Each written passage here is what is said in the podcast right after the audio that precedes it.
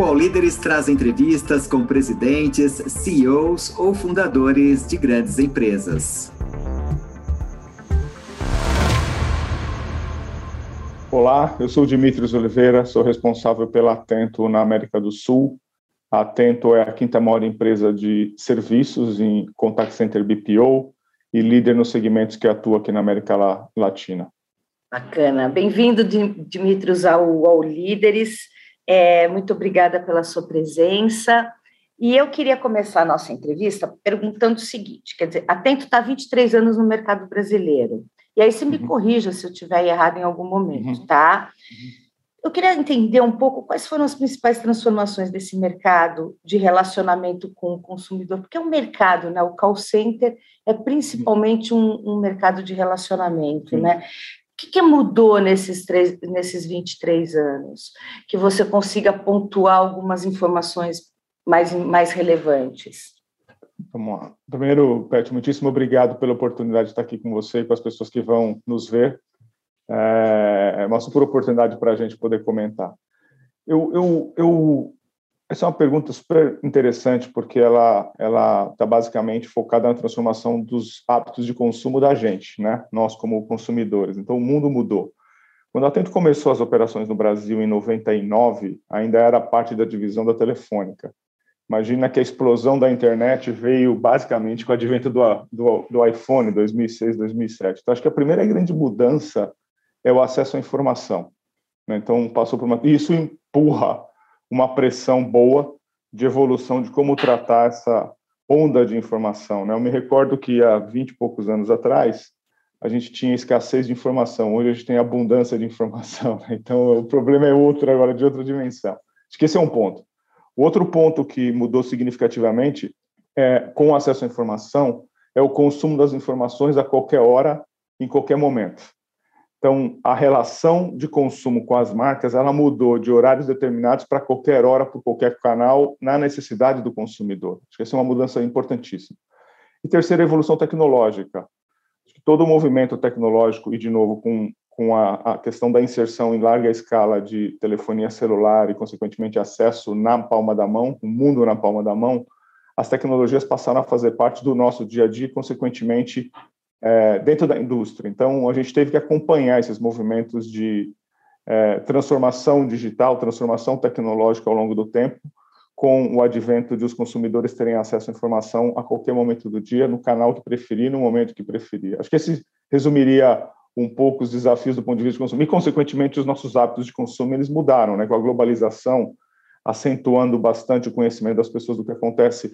O, o, muro, né? Eu me lembro de um livro que eu li do Thomas Friedman que dizia que o mundo é flat, né? Então, o mundo é plano. Então, assim, acabaram as barreiras, né? Então, a gente consegue ter visibilidade. Isso desperta na gente muita curiosidade, desperta na gente uma necessidade de consumir algumas coisas que antes não era possível. E agora, com todo esse movimento e tecnologia, ele, isso fica mais é, factível em a gente consumir, independente de onde esteja. Então, isso traz uma necessidade de transformação do negócio como um todo, e eu, acredito que esses são os principais pontos de transformação nos últimos 20 anos dentro da, da, do hábito de consumo nosso. Você tava, a gente estava conversando, você estava falando assim, olha, a tecnologia né, nos empurrou, primeiro, para hábitos de consumo muito diferentes. Uhum. E aí eu fico pensando assim, é, na, na questão dos call centers, né, a gente ainda tem um, uma uma necessidade do brasileiro e talvez do mercado brasileiro de usar ainda velhos e tradicionais mecanismos de, de conversa, que é o telefone, que é ir até a, a central de reclamação dentro de um supermercado. É, diferente, talvez, em alguns outros países do mundo que é, essas tecnologias realmente estejam mais avançadas. Na tua opinião, quer dizer, quais são essas diferenças entre esse mercado brasileiro e o mercado globalizado e, e se a gente e se essa cultura do brasileiro de, de ainda falar ao telefone, de gostar de, de, de, buscar essas informações via call centers é, presenciais, ela vai continuar e por quanto tempo? Você tem uma noção? Eu tenho, eu tenho uma, eu tenho as, as nossas discussões internas, né? E eu posso não ter problema nenhum dividir, porque é, futuro é sempre mais fácil falar, né? Porque as variáveis elas alternam. Então a gente tem uma uma uma, um direcionamento que está baseado nisso que eu, que eu, vou te comentar, porque é isso que direciona, no final, a, ou que leva as nossas decisões estratégicas e os planos de execução, execuções que a gente tem aqui dentro. Mas deixa eu voltar primeiro na, na, na primeira parte da pergunta que você me fez sobre as diferenças. E você mesmo comentou, e eu, eu, eu concordo 100% que acho que é uma questão cultural na gente. Né? A gente foi um país que sofreu um pouco historicamente, né, quando a gente vê a abertura, se a gente voltar muito lá atrás, né, vantagem de estar velho, além de não morrer, porque eu não quero morrer cedo, mas aqui a gente começa a lembrar das ondas, abertura de mercado, etc. A gente levou um tempo para se inserir nesse mundo mais avançado de tecnologia, depois que abriu isso, principalmente com o advento das aberturas do mercado de telecomunicações em 98, 99, a gente começou a ganhar tração em tecnologia. Um pouco antes disso, a questão de toda na parte de veículos, né, das, da indústria de veículos, etc, etc. Então, eu, eu acho que primeiro tem uma questão de tempo, né, janela de tempo. Os outros países desenvolvidos, eles têm esse contato com as revoluções industriais e tecnológicas anterior ao Brasil, por mais que provavelmente uma parte das pessoas que vão ver aqui são de gerações mais novas e não vai nem como é que eu nasci no meio desse mundo conectado, mas não era assim há 25, 30 anos atrás. Né? E eu peguei isso. É, então, esse é um ponto. Tem uma questão da adoção, acho que a gente foi na curva de adoção de tecnologia um pouco mais tarde.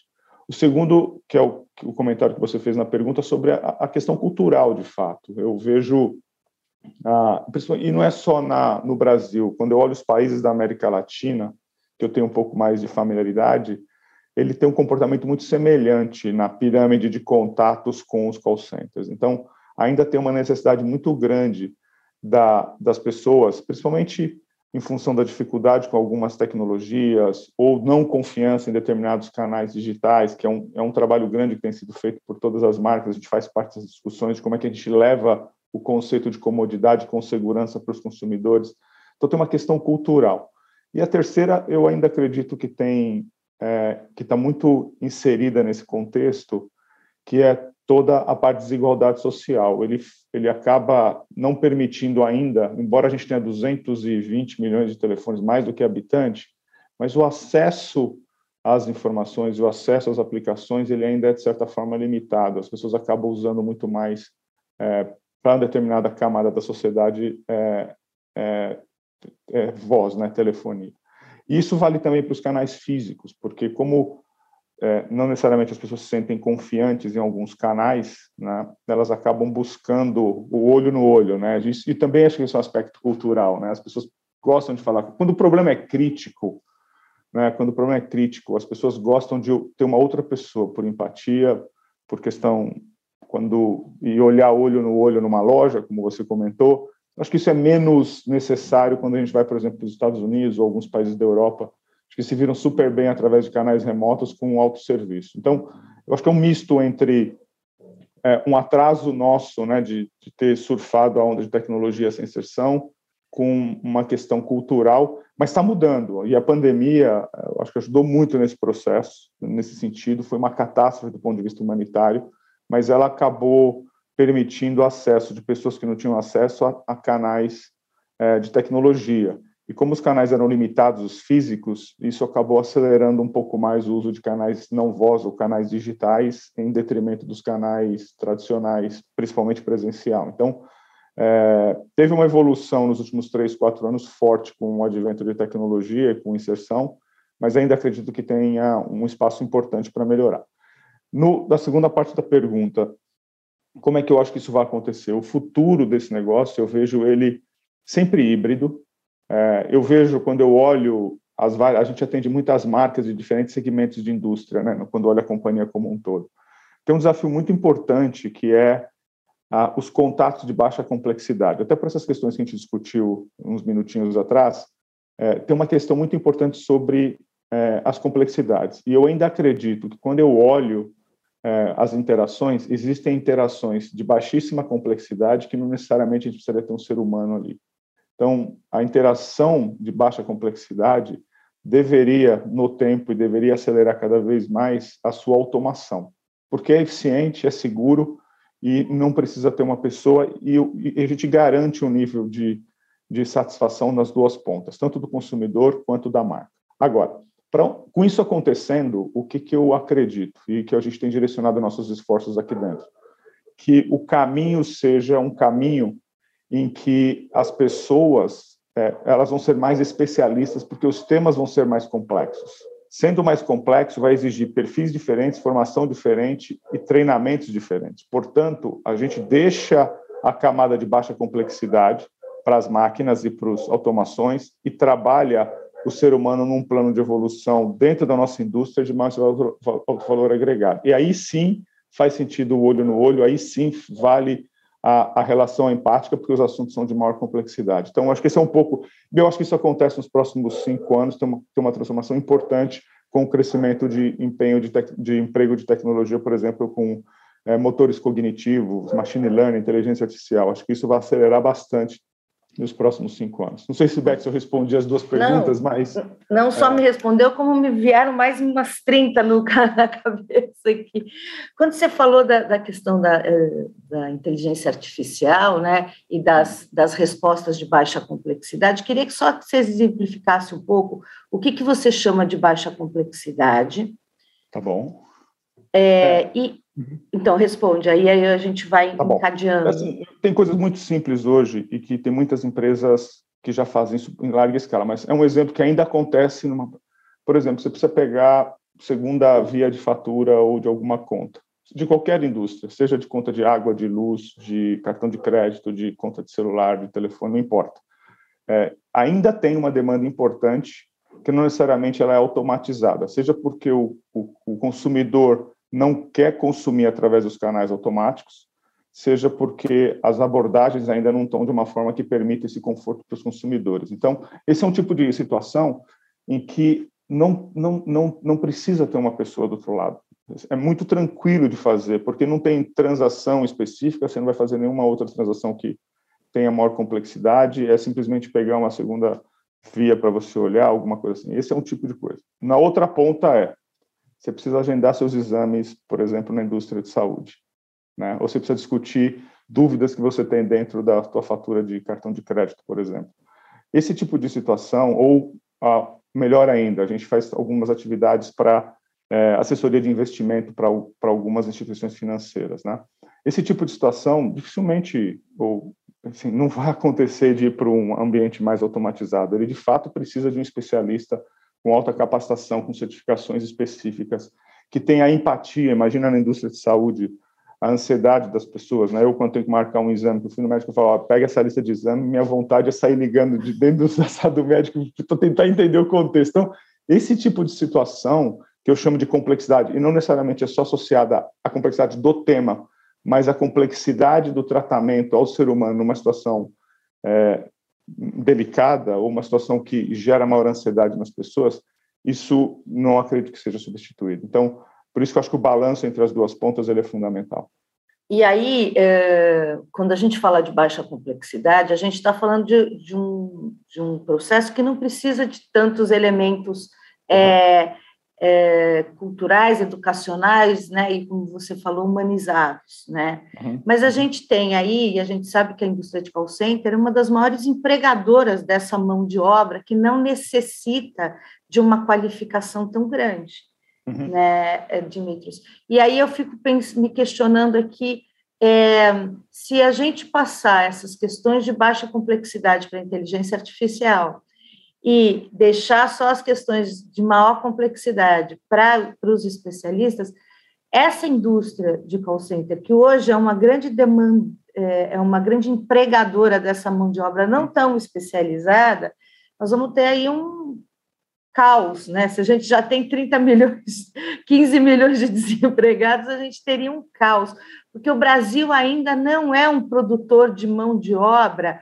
é, em massa qualificada, né? A gente uhum. tem muita gente fora da escola e muita gente. Como é que você imagina equilibrar essa, essa questão é, da falta de, de, de, é, né, de, de, de, educação e de conhecimento da população, do emprego em call center e da chegada da inteligência artificial, né, limando um pouco desses empregos? Claro, essa, essa, é uma pergunta bem complexa, Beth, porque ela tem, ela tem várias possíveis é, desdobramentos, vários possíveis desdobramentos. Mas como é, como é que a gente vê isso? Como é que eu vejo isso? Primeiro, eu, eu, acredito que seja inevitável a questão de evolução tecnológica. Como a gente olha cinco anos para trás, ou se a gente voltar 15 anos atrás, assim, a evolução tecnológica ela está fora do nosso controle. Né? Então a gente precisa entender, tentar se antecipar, mas principalmente estar tá inserido nessas mudanças, porque toca diretamente os consumidores. Então esse é um dado do problema. Então a gente tem que tratar ele. Então esse é o primeiro ponto. Como é que eu vejo isso do ponto de vista interno? Tem uma questão associada com formação.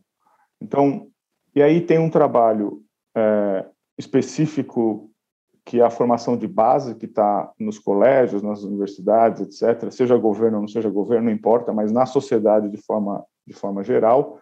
Mas tem o trabalho específico que as empresas, a iniciativa privada pode ajudar. E a gente tem feito muita coisa nesse sentido. Então, a gente tem redesenhado grades de treinamento com, usando novas metodologias, usando neurociência, por exemplo, que é um negócio que há dois anos atrás não se falava. Por quê? Porque com a, o aumento da complexidade, a, as pessoas elas elas estão mais ansiosas e mais tem menos tempo, né? Na, a, o poder de concentração ele é menor. Como pelo menos eu olho olhando minha filha que tem 13 anos, assim, são muitas fontes conectadas ao mesmo tempo com baixíssima é, vontade de ficar muito tempo preso em algum canto. Então a necessidade de inovar os modelos é fundamental. Então, a gente tem usado, por exemplo, neurociência dentro dos treinamentos, onde a gente consegue mudar a curva de aprendizado principalmente com a questão do, do avanço das complexidades. Então, acho que esse é um ponto, e a gente tem feito tanto processo de graduação para grupos dentro da companhia, a gente tem feito trabalhos com universidades, a gente tem subsidiado bastante coisa de, em termos de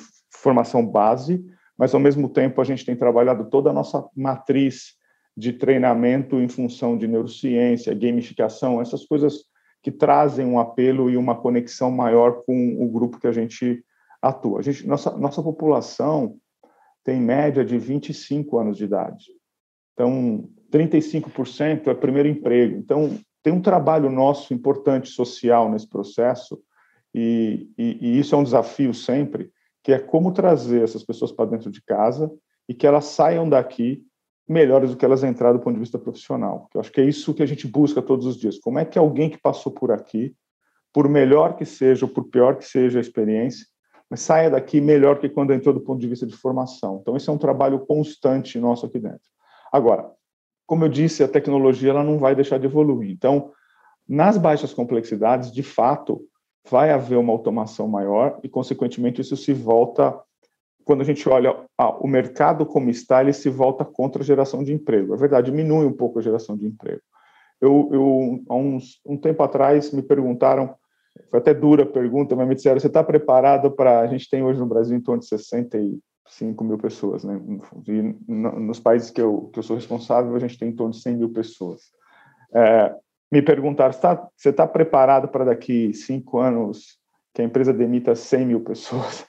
não, não, eu não estou preparado, primeiro, e dois, porque eu não acredito que isso vai acontecer. Então, vai ter uma mudança de perfil, e aí tem um mercado ainda não explorado então, a gente tem feito um trabalho aqui dentro, por exemplo, de pegar parte dessas pessoas que a gente tem e direcioná-la para as outras atividades. Por exemplo, a gente construiu aqui dentro é, é, perfis de automação. A gente pode treinar essas pessoas em plataformas de automação de mais baixa complexidade e, e fazer essa migração.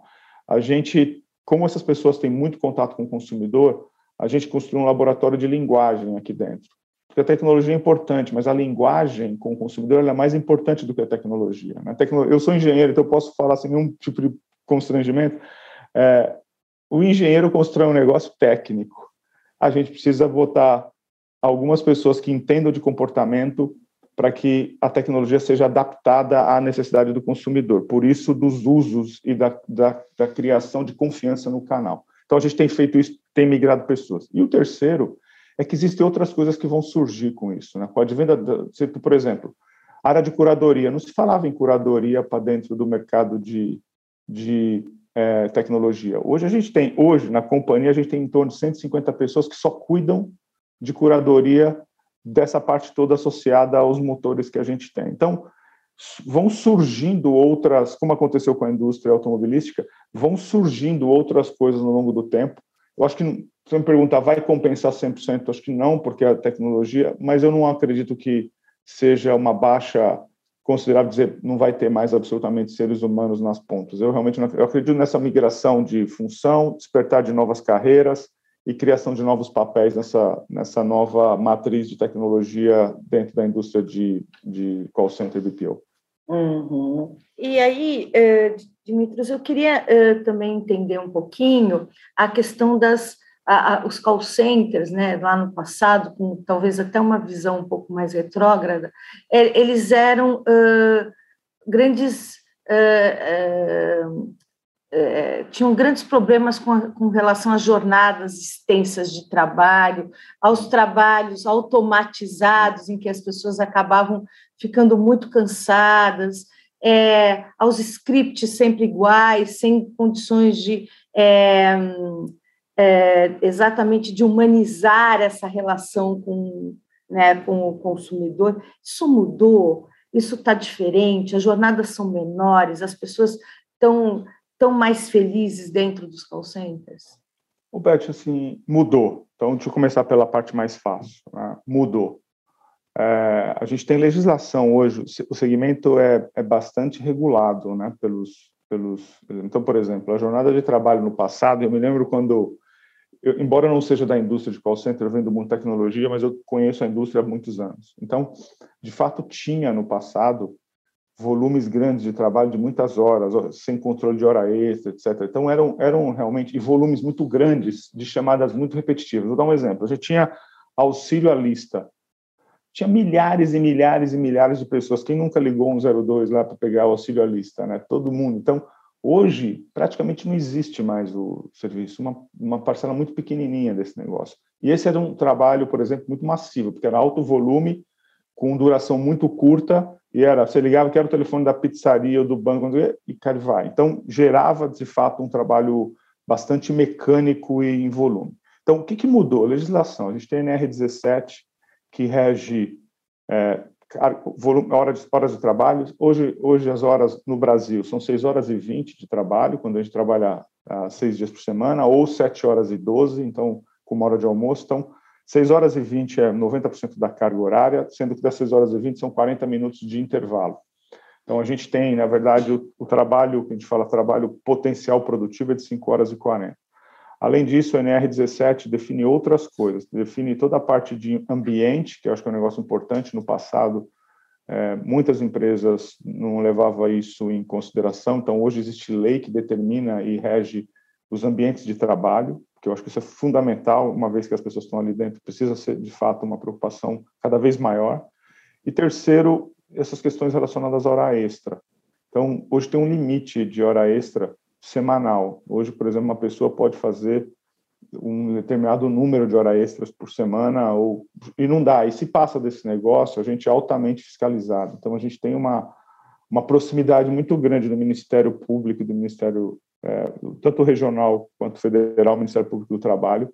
A gente é o maior, o maior empregador desse segmento, um dos maiores empregadores do país. Então a gente tem uma proximidade muito grande com as entidades do governo que olham constantemente para a gente, com as fiscalizações, etc. Então, nesse aspecto, evoluiu bastante. É, agora, o, a tua pergunta sobre as questões de é, rotina, elas acontecem. O que, que, tá, o que, que eu vejo um movimento agora mais recente, e a gente tem, onde a gente consegue nos clientes estimular isso, a gente tem, e já tem vários clientes rodando assim, que são os, esses, os scripts onde a gente define quais são os guias de conversação, mas não define mais o script. Por quê? Porque isso é parte da mudança de consumidor que a gente falou 20 minutos atrás. Então, falar de uma forma muito roteirizada, e ainda tem, tá, Beth? É um desafio, esse negócio está evoluindo para determinadas operações, determinados clientes, determinados segmentos. Ainda assim, tem uma escala maior, mas está havendo uma migração gradativa para o que a gente chama de é, é, é, direcionamento de comportamento. Né? Tem um nome em inglês, mas eu estava tentando procurar a melhor palavra. Direcionamento de comportamento, por quê? Porque a gente diz, olha, esses são os elementos que você tem que considerar numa conversa e você se adequa à forma que o cliente se fala.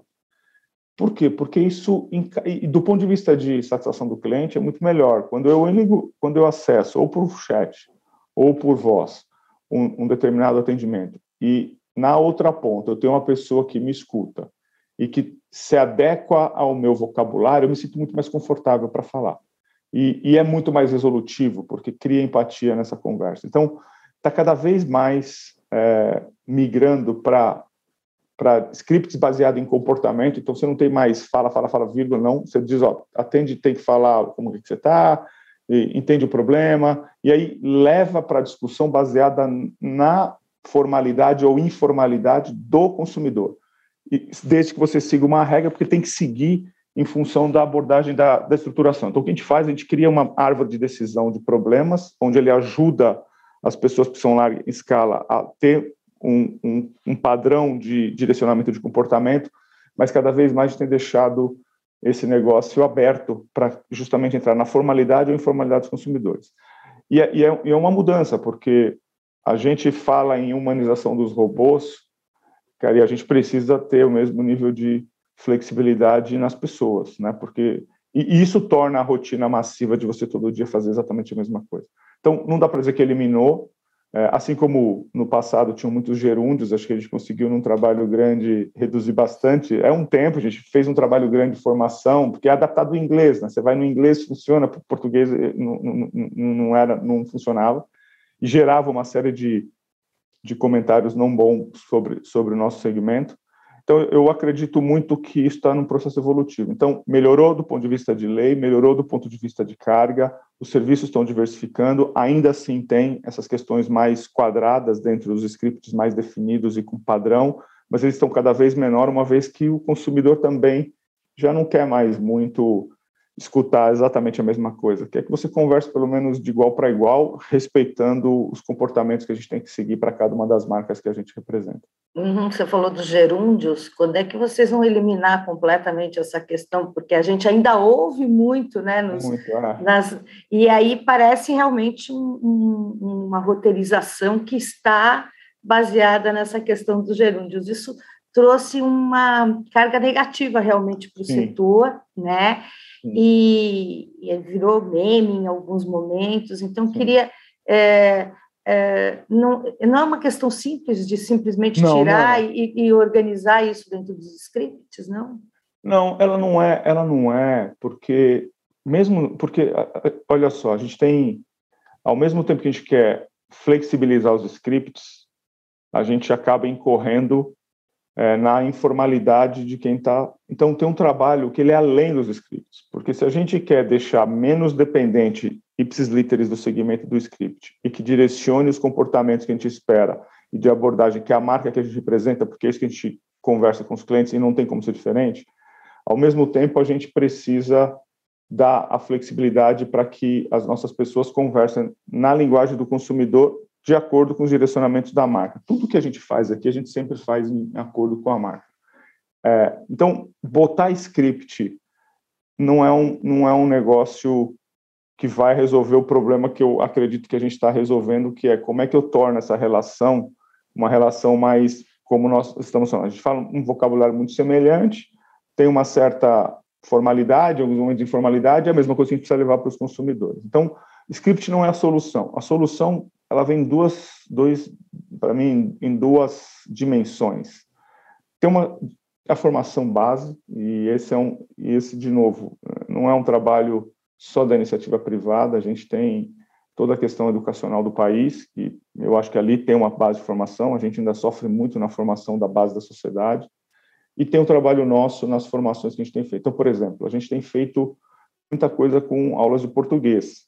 Você fala assim, ah, mas precisa aulas de português né? porque essa é na base. Então, a gente tem feito um trabalho grande de é, treinamento em matemática, português, geografia. São coisas importantes que a gente precisa fazer para que uma pessoa, quando fale com o consumidor, ela consiga é, dar as informações de uma forma clara, sem eventualmente incorrer em alguns erros gramaticais, como é a questão do gerúndio. Diminuiu muito, acho que por esse trabalho todo constante, mas ainda assim é, é, é, um, é um, ainda um desafio para a gente nesse processo. E o que a gente faz como iniciativa privada, como uma empresa com o nível de colaboradores que a gente tem, é trabalhar as, as brechas que a gente vê quando a pessoa chega para a gente, complementando com é, instrução mais básica, além das técnicas específicas dos produtos que as pessoas trabalham.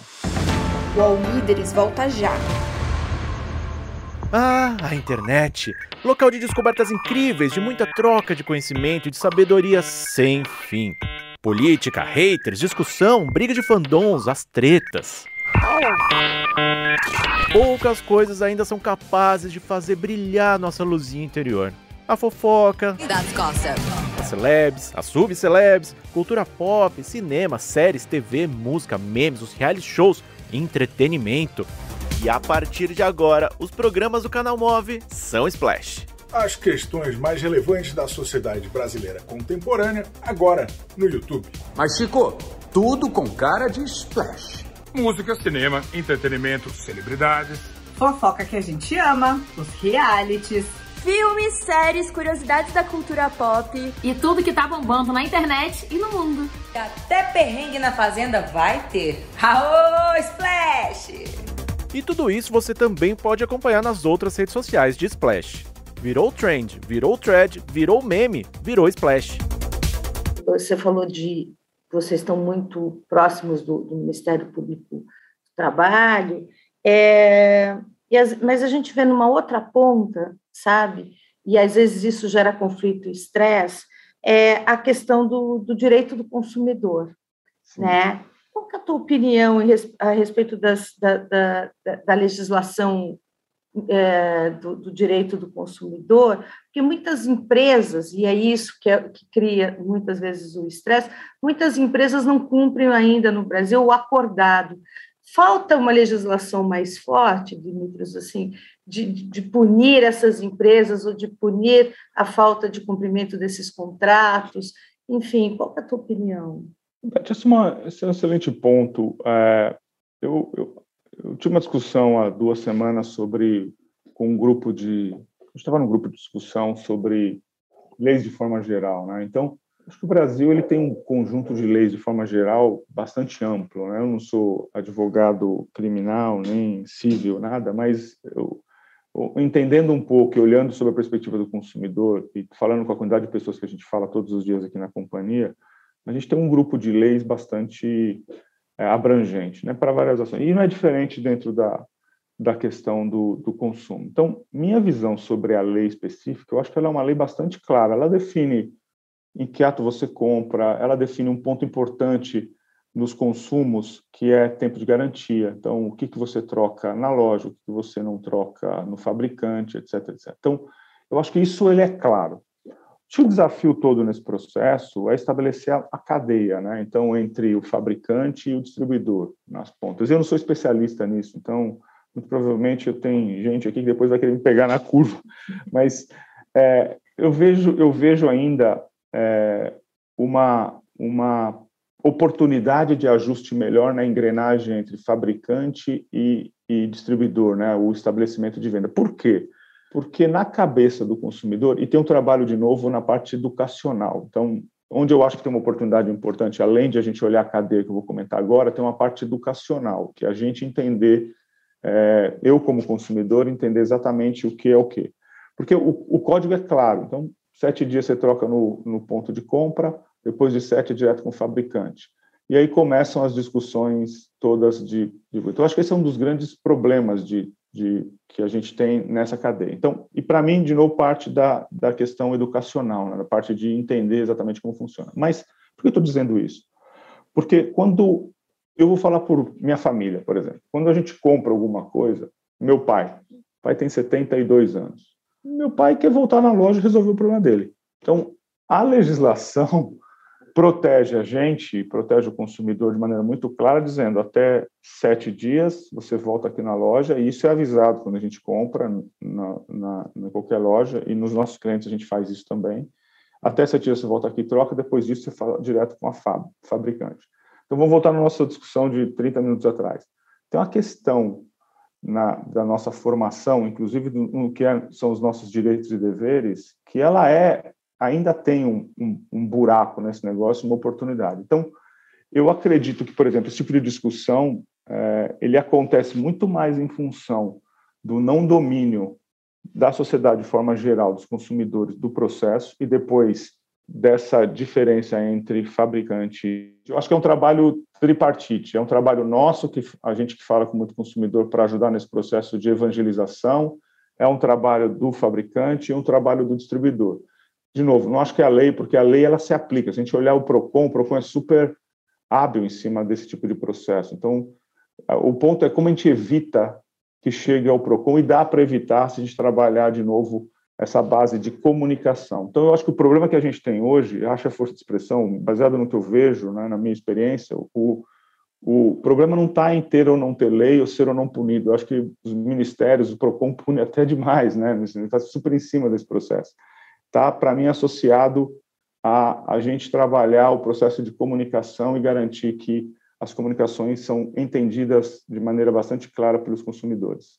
É, eu, eu vejo assim, quer dizer, deve ser muito. E aí, os nossos ouvintes, leitores, devem, devem ter essa sensação também, que é você comprar uma mercadoria, ela tem um prazo de entrega, né? O prazo de entrega não ser cumprido e a gente tem a chance de conversar com uma inteligência artificial que te diz assim um, dois e três e nada daquilo que você precisa se encaixa.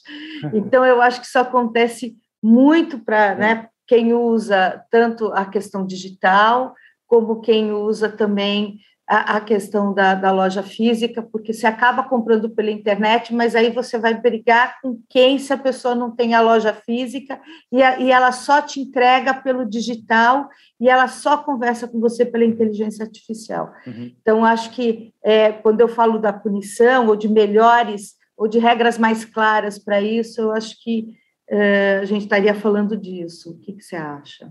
Eu, eu, eu, acho um excelente ponto. Acho que se, se a gente olhar assim os as avaliações lá do, dos principais motivos tem lá garantia um deles e outro é prazo de entrega. Depois tem condição de pagamento mas prazo de entrega é um bom ponto. O que, que eu acredito nesse processo eu tenho visto com a, a, o mercado de competição à medida que ele aumenta ele força a gente a pensar de forma diferente.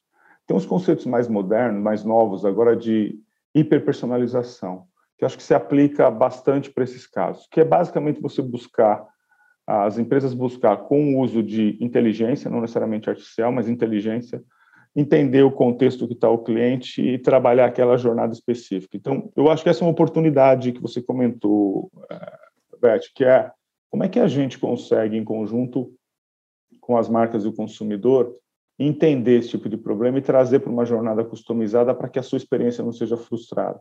Existe um trabalho bastante grande quando eu vejo os nossos clientes fazendo e buscando a melhora da experiência para que a jornada seja fluida, né? Esse é o conceito que a gente usa, que você tenha menos atrito. Vão acontecer, mas eu acho que quando acontece, a antecipação a ele é fundamental. Então, tem vários investimentos nesse sentido de se antecipar os problemas. Porque eu sempre vejo o seguinte, os problemas eles não podem acontecer na maior parte das vezes, senão a gente tem um problema estrutural, mas eles vão acontecer. A questão é como é que a gente aqui ajuda os nossos clientes, né, ajuda as marcas a, no momento em que eventualmente tem um, um problema de atrito, né, que é, esse é um caso de atrito, a gente conseguir se antecipar e gerir a cadeia de comunicação.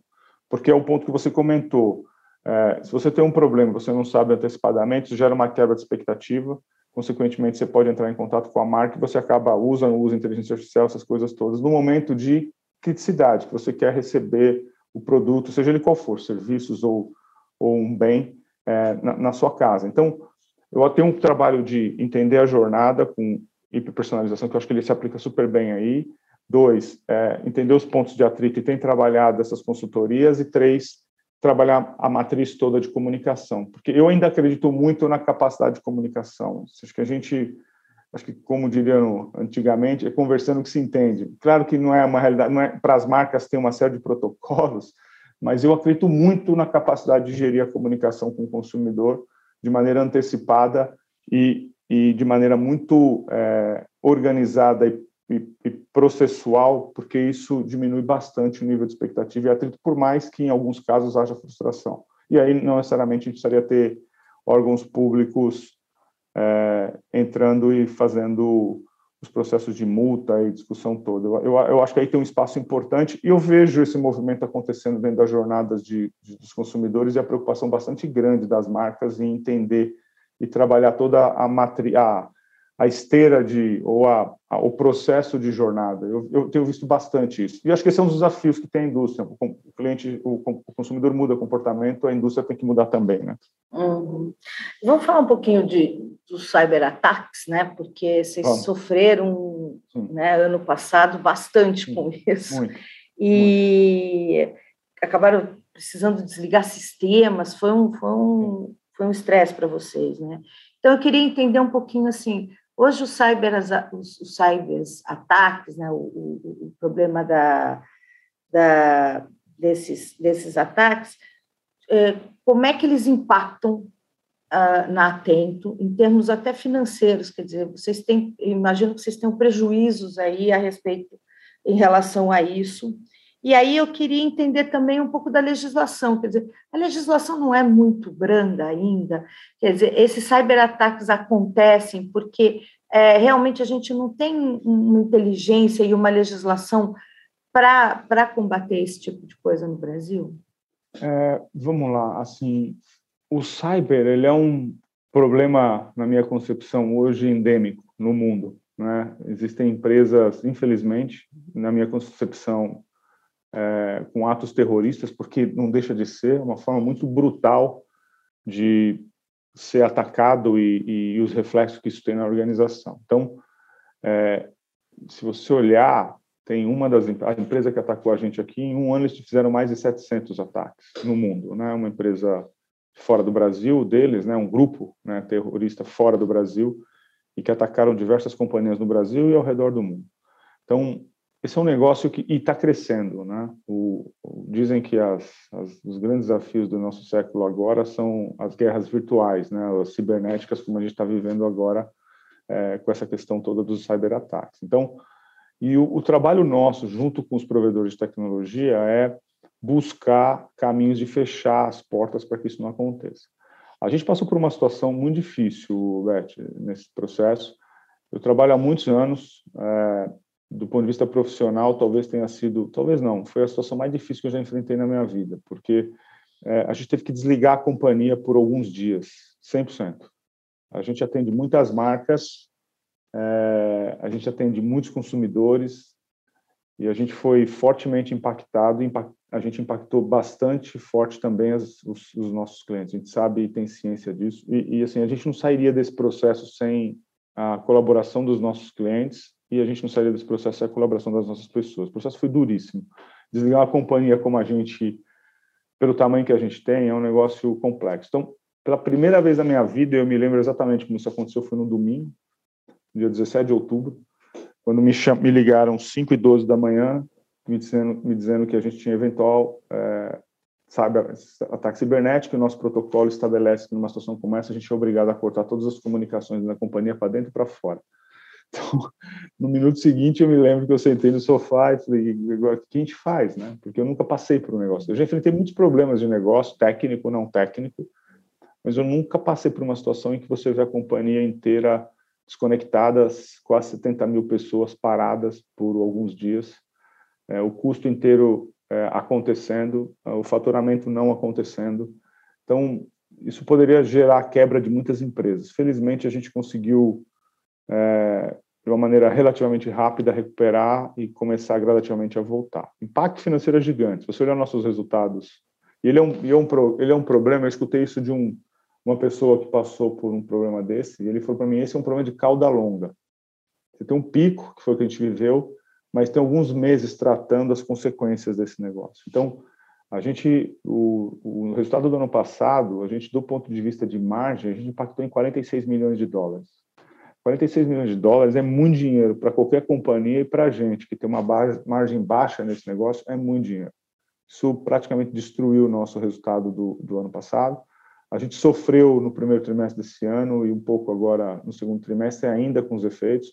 E os efeitos são é, investimento em tecnologia que a gente teve que fazer diferente, que a gente fazia, tivemos que acelerar algumas coisas.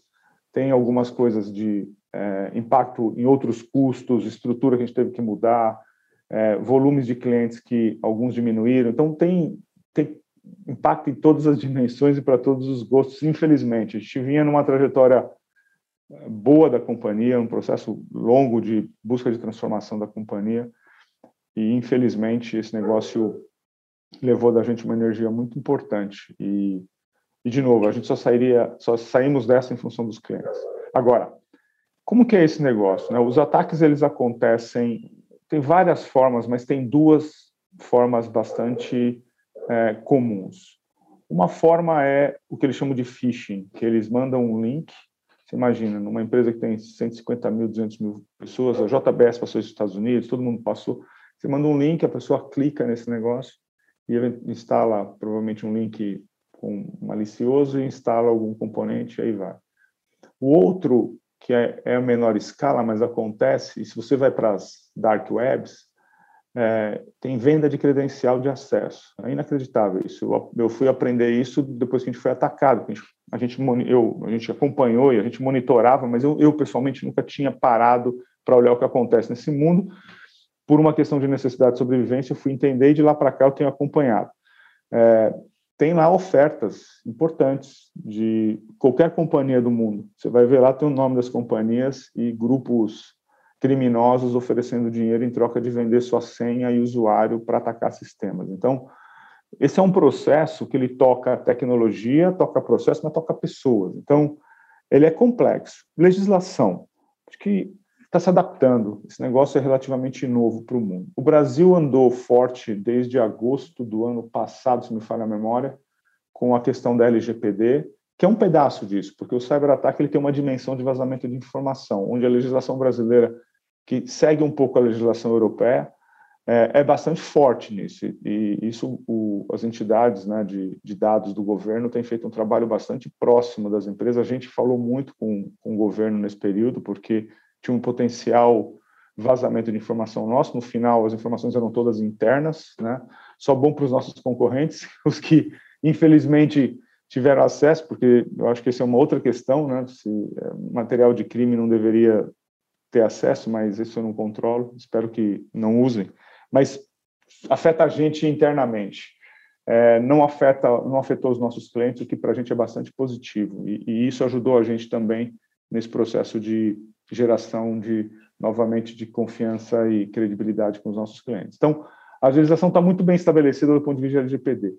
Para cyberataque, não tem, né? Os crimes cibernéticos eles existem, né? Então ele é tratado como um crime cibernético que é tratado pela polícia, pela polícia civil, eventualmente polícia federal. Então está tudo debaixo do código que rege é, essa questão. O ponto de desafio disso é que esses ataques, assim como outros elementos de, de, de cibersegurança, eles acontecem por grupos cada vez melhor estruturados e normalmente fora do país. Então, isso, talvez, um, o que eu acho que poderia acontecer são essas políticas de colaboração internacional. No nosso caso, por exemplo, era um grupo de fora do país, leste europeu, é, que a gente não tem acesso a esse tipo de coisa. Então, talvez uma colaboração internacional mais melhor, melhor estabelecida e mais clara ajudaria muito num processo de combate globalizado, porque os ataques agora não têm fronteira, o ataque acontece de qualquer país, de qualquer cidade, a qualquer momento. Então, Acho que sim, a legislação poderia ser mais forte no sentido de colaboração internacional para tratar isso de, fato como um, um, um, grupo criminoso global e não local como acontece. E agora você continua dormindo bem ou você continua está mais apavorado? Não é a gente, a gente, você sabe, você sabe, Beth, que isso muda a nossa perspectiva, né? Então eu, eu, brinco, esses dias eu estava falando com um cliente, a gente estava explicando, porque a gente ainda, ainda tem que explicar muita coisa, né? São muitos meses explicando, eu acabei me tornando, pelo menos do ponto de vista de vendas, um especialista em segurança. Tecnicamente, eu conheço pouco, comparado com as nossas pessoas aqui, mas a, a gente, todo mundo aqui, de certa forma, se tornou um pouco conhecedor de todo esse mundo. Mas você sabe que, é, e a gente tem obrigação, pelo que a gente passou, de ser nesse segmento a empresa mais segura, e eu não tenho dúvida que a gente é, por todos os investimentos e por tudo que a gente tem feito. Agora, a gente aqui agora, qualquer respiro diferente, a gente sobe os alarmes todos. Você sabe que foi engraçado?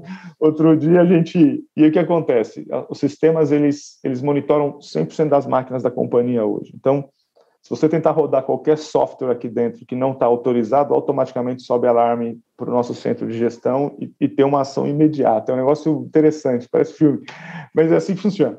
Então, e foi graças a isso que a gente pegou o ataque logo no princípio, senão a gente teria tido um problema muito maior. Mas o, o, tinha uma pessoa tentando rodar, num dos sites nossos, fora de São Paulo, tentando rodar um vídeo dele lá. Cara, a hora que ele tentou rodar, puf!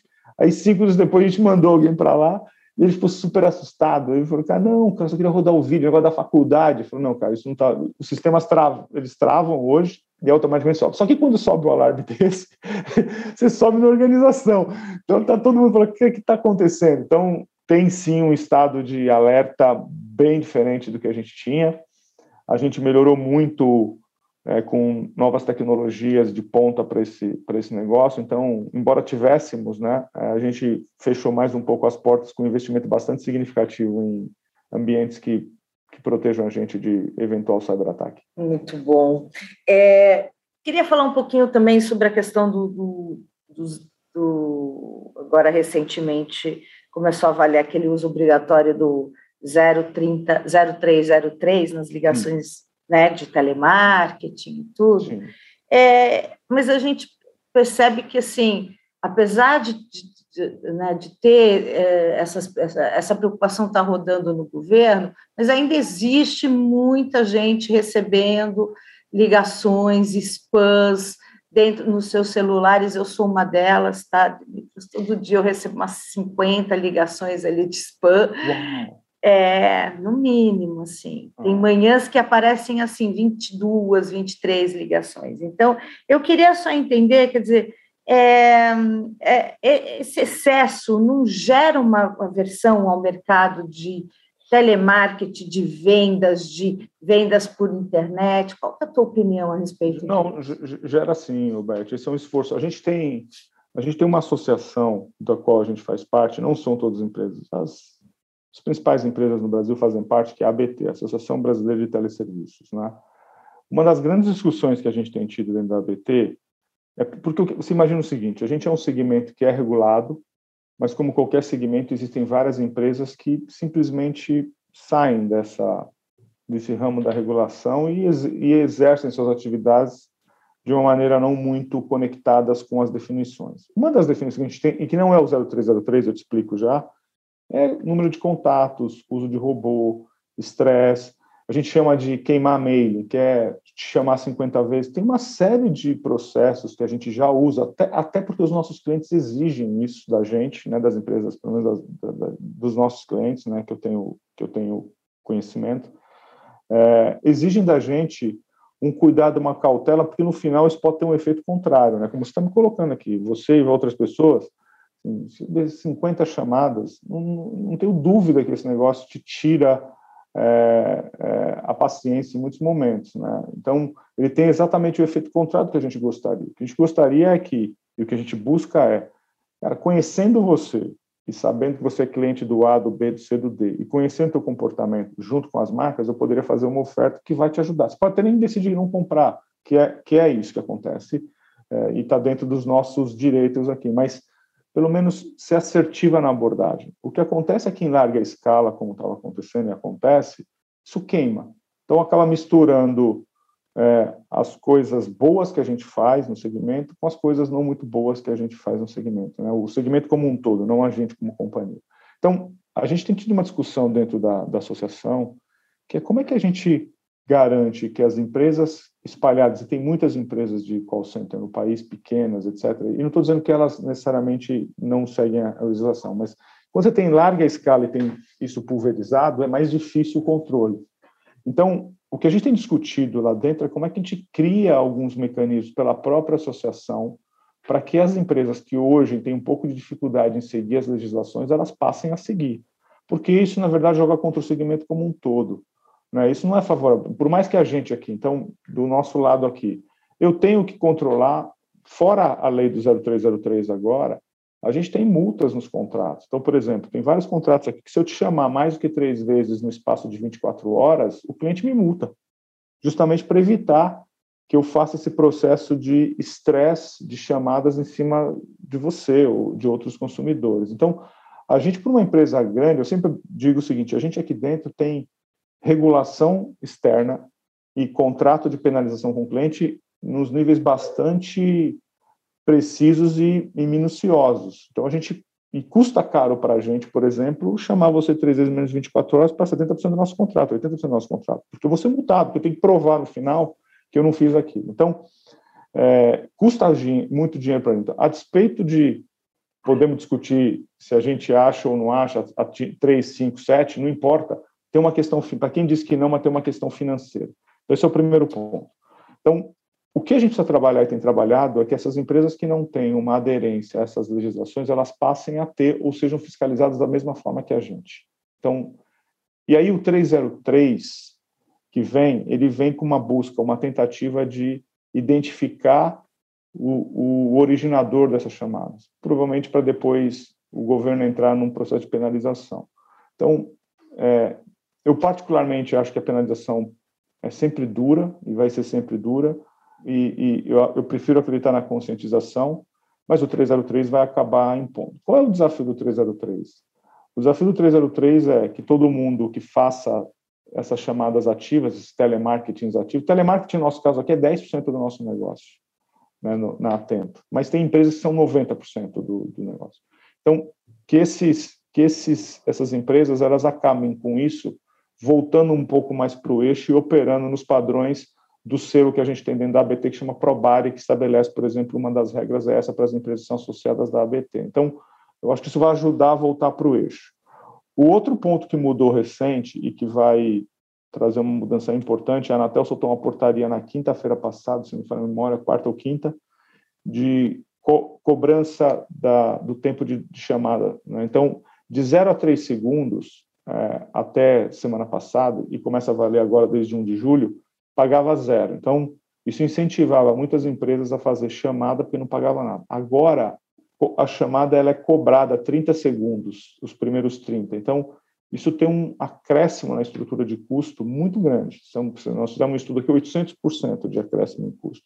O que, que isso vai forçar? A gente já vinha fazendo um trabalho, porque a gente tem que controlar custo nesse processo. E, de novo, a gente tem um, um, um trabalho de penalização com os nossos clientes. Mas isso vai forçar essas empresas que trabalham com o que a gente chama de metralhadora a repensar, porque agora custa muito dinheiro. Antes não custava. Então ele faz até três segundos. Se ele desligou ou não desligou, te chamou, isso não, não muda. Agora muda. Desde 1 de julho, a Anatel definiu o seguinte: 0 a 3 segundos, que era custo zero para quem faz a chamada, agora custa 30 segundos. E isso é muito dinheiro.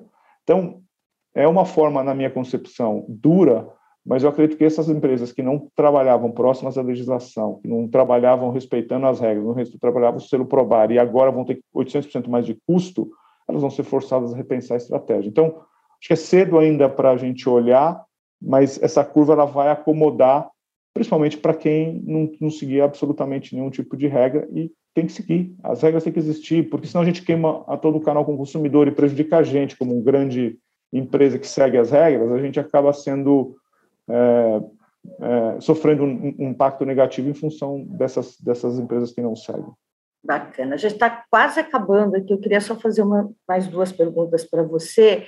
Uh, uma delas é, é, qual é a tua visão hoje, né? É, o quanto a política impacta nesse negócio, uh, da, no negócio da Atento hoje, uhum. as questões políticas, uhum. é, e é, inclusive na questão da volatilidade de dólar, né? E a gente tem uhum. tudo isso atrelado à questão política, uhum. muito da questão política. Então, eu queria saber o quanto isso te impacta, impacta a empresa. Assim, impacta bastante a política econômica. Política de forma geral, né? A gente é um grande empregador. Então, quando eu digo política, não é a política na base nas ideologias, mas a política econômica, a política é, fiscal, essas coisas impactam muito a gente. Então, por exemplo, ano passado a gente passou por um momento bastante complexo com aquela aquela situação entre estende ou não estende a desoneração da folha de pagamento. Então, isso é um ato, é um, é um, é um, é elemento político que poderia desestruturar toda a cadeia de serviços, não só a gente, os grandes empregadores, né? Quem optou pelo regime de desonerar a folha e onerar um pouco mais a receita, principalmente a grandes empregadores como, como nós e outras empresas é, nesses segmentos, eram 17 setores, é, era um segmento, inclusive segmento de mídia, um segmento que estava com a gente. Isso é, por exemplo, é um negócio super importante para a gente e que é diretamente impactado por uma questão de definição de política macroeconômica do governo. Então, a gente conseguiu é, com um trabalho bastante grande junto ao governo, é, junto ao Congresso, é, estender o benefício até dezembro de 23. Então, a gente tem dois anos aí para depois entender o que, que, vai acontecer. A desoneração é super importante para a gente por causa dos investimentos, por causa da baixa margem, etc. Então, esse é um exemplo da importância que tem. Do ponto de vista econômico, é, não tenho dúvida que ele afeta, porque nós somos, assim como muitas indústrias, nós somos o meio da cadeia de consumo. Então, a gente segue as volatilidades positivas e negativas da economia. Então, inflação sobe, diminui consumo, diminui taxa de contato com a gente. Né? Então, e as empresas, assim como a gente, os nossos clientes, buscam todo o tempo eficiência. Então, isso faz com que novas tecnologias sejam adotadas, etc. Sobe nível de automação, baixa volume. Então, a gente tem uma, uma conexão muito direta sobre as nossas receitas em função de quão bem ou quão mal vai a economia. Então, a está muito conectado com, com o país. Então, nesse momento que a gente está de inflação, por exemplo, é complexo, porque reduz consumo. Tem outro desafio para a gente: 55% da nossa base, 60%, acho que 65% hoje, ela é basicamente salário mínimo. Então, o salário reajustou acima da, da, do que a gente vinha, do que o, o governo tinha botado para o orçamento de 22, tinha botado 6 e pouquinho, acabou no final ajustando 10 por causa da inflação.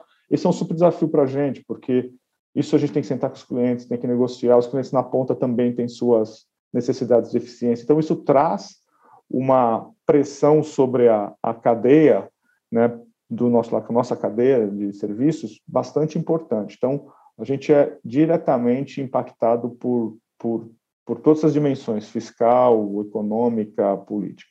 As regulações, igual. A Anatel soltou uma regulação agora que faz a gente ter que repensar um monte de coisa, né? estratégia de abordagem, custo, etc. Então, é, para a gente que tem um peso importante na, nesse processo e é um grande empregador do país, a gente tem que estar muito próximo desses acontecimentos como um todo e se adequando à medida que esse negócio evolui para um caminho ou para o outro. Então, é, é fundamental é, estar conectado com tudo isso que está acontecendo.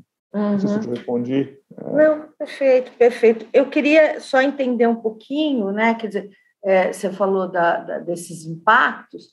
Hoje, esses impactos têm feito com que a companhia é, olhe, né, estude e entenda uh, esses impactos, mas você consegue dimensionar esses impactos? Quer dizer, vocês estão tendo prejuízo, vocês estão tendo, enfim, vocês estão vocês vão empatar com o ano passado? Como é que está essa situação?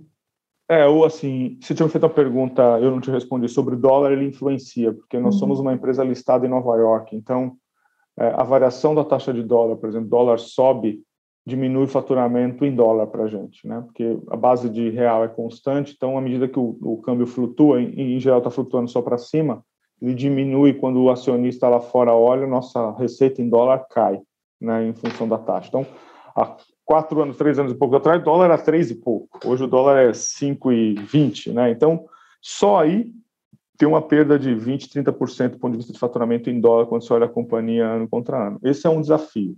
Então, o que a gente faz nesses modelos de divulgação de resultados, a gente coloca moeda constante. Então, a gente define uma taxa de dólar, traz toda a empresa no passado para a nova taxa de dólar para mostrar os crescimentos ou não crescimentos. Então, isso exige da gente uma uma linha adicional de esforço para mostrar para os acionistas que a empresa cresce na moeda local ou não cresce na moeda local. Então, ele traz uma complexidade em função da, da flutuação. É diferente de empresas que dependem de importação e exportação de dólar, a gente não. A gente tem uma parte dos nossos serviços, principalmente com o provedor de tecnologia, em dólar, que é outro desafio. O dólar, câmbio dispara, tem sempre as conversas com os fornecedores sobre o que acontece. Então, dólar para a gente, sim, também é uma variável importante, principalmente na relação com os investidores. É, a, o teu, o teu, a outra pergunta que você me fez era a dimensão, quer é. dizer, a questão da dimensão dessa, desses impactos, da, tanto da política gente, quanto da economia dentro da empresa. A gente consegue medir, assim, a gente consegue medir. A nossa, se você olhar, se você olhar o nosso primeiro trimestre desse ano contra o ano passado, ele foi pior. Né? Ele é, ele é em margem um pouco pior, até pelo pela questão do ataque cibernético, mas em receita também. Então, a gente consegue medir de maneira bastante direta e relativamente rápida, intervalo de dois, três meses, a gente sente exatamente essas retrações. Então, por exemplo, algumas indústrias, agora a gente tem visto retração nos volumes. É, se pega a indústria de varejo, tem sofrido já há bastante tempo. É, viagem deu uma retração, tá, voltou e agora, de novo, é, é, diminuindo malha, então a gente consegue. É, mercado de telecomunicações, os volumes eles caem ao longo do tempo, é, alguns segmentos de financeiro caem ao longo do tempo em função das automações, mas a, desacelera, a desaceleração da economia também traz um desafio para isso. Então, a resposta é sim, a gente é, consegue medir. O primeiro trimestre desse ano foi pior do que o ano passado, e a gente tem uma impressão importante para frente em função dos, da inflação, alta inflação, desaceleração de consumo, que acho que vai fazer o ano desafiador. Uhum. Eu queria só acabar com, com, uma pergunta. A gente falou lá atrás da pandemia, né? E a pandemia, eu, eu vi, impactou bastante vocês do ponto de vista de mudanças, né? Vocês mudaram muito. É, como é que é colocar mais de 50% da empresa em home office? E parece que vocês vão continuar com esse home office, quer dizer, fecharam inclusive vários locais, né, onde vocês estavam é, presencialmente. Como é que Sim. vai funcionar isso daqui para frente? A gente, primeiro colocar, a gente colocou, a gente chegou a ter 35 mil pessoas em casa, mais de 50% da companhia. Foi a logística, esse é um... Você sabe, Beth, que eu estava falando isso outro dia com a Patrícia né, e, com a, e com a Nath, que, tá, que nossa pessoal de, de assessoria. A gente estava conversando outro dia, e olhando um pouco para trás e vendo os desafios. Na pandemia, quando a gente entrou, eu falei: esse é o maior desafio da minha vida. Aí, infelizmente, a gente teve o cyberataque, o que mudou um pouco a dimensão do tamanho dos problemas, né? Mas é, foi uma loucura do ponto de vista de logística, é, uma preocupação muito grande com as pessoas, saúde das pessoas. A gente, a gente tomou as decisões todas baseadas em proteção das pessoas. Era isso que a gente tinha para fazer. Depois a gente resolveu. Então, o que a gente fala é o seguinte: a gente não colocou as pessoas em home office, a gente colocou as pessoas em casa. A gente levou algumas semanas até começar a conectar as pessoas que estavam em casa a trabalhar. Então, a gente não tinha uma estrutura pronta para botar 35 mil pessoas trabalhando de casa. Então, foi uma loucura. Desde volumes absurdos de táxi transportando o computador para casa das pessoas. Então, foi um negócio assim, a gente deve ter hoje, hoje deve ter, sei lá, 25 mil computadores distribuídos pelo Brasil na casa das pessoas, a gente teve que distribuir. Então, a gente dobrou o número de computadores, que é uma loucura. É, mas indo ao, ao teu ponto sobre. Eu não acredito que a companhia volte mais a um ambiente 100% físico, e é a razão pela qual a gente já é, fechou, a gente fechou alguns sites, né, algumas localidades, em função de naquele site já ter praticamente todo mundo trabalhando de casa, e vai ficar assim. A gente tem em torno de 30 mil pessoas trabalhando de casa hoje, eu acho que esse número vai ficar entre 20 e 30 mil, ele vai oscilar, que isso é mais ou menos entre 30% e 40% da companhia. Acho que isso não volta. Esse, claro que tem, é, tem clientes que fiquem, ficam em maior proporção do que isso, clientes em menor proporção, tem clientes que eventualmente não podem é, ir por questão de legislação, etc. Mas eu acredito que a gente vai ficar entre 20 e 30 mil pessoas trabalhando de casa. O que, que isso tem feito da gente? Repensar modelo de treinamento, modelo de gestão, capacitação, recrutamento seleção, digitalização de todo o processo e fechamento de alguns sites. Então, o que está acontecendo? A gente teve uma discussão semelhante, aí saiu na mídia, inclusive, então não tem problema em falar sobre São Bernardo do Campo, né, onde a gente recebeu uma pressão grande é, do sindicato, a gente acabou, a gente conhece, tem relação bastante com o sindicato e acabou indo numa audiência, estivemos com o prefeito, depois tivemos numa audiência com o Ministério Público do Trabalho é, para explicar, porque embora a gente esteja fechando o site lá em São Bernardo, as 3 mil e poucas pessoas que a gente tem lá continuam empregadas na cidade. A diferença é que agora continuam trabalhando, elas estão trabalhando das suas casas. Então o conceito muda. A gente não tem mais um site físico, mas elas ficam é, conectadas na região, gerando faturamento na região, gerando arrecadação para a cidade, gerando emprego na cidade, que são as coisas importantes que a gente tem consciência nas cidades que a gente atua.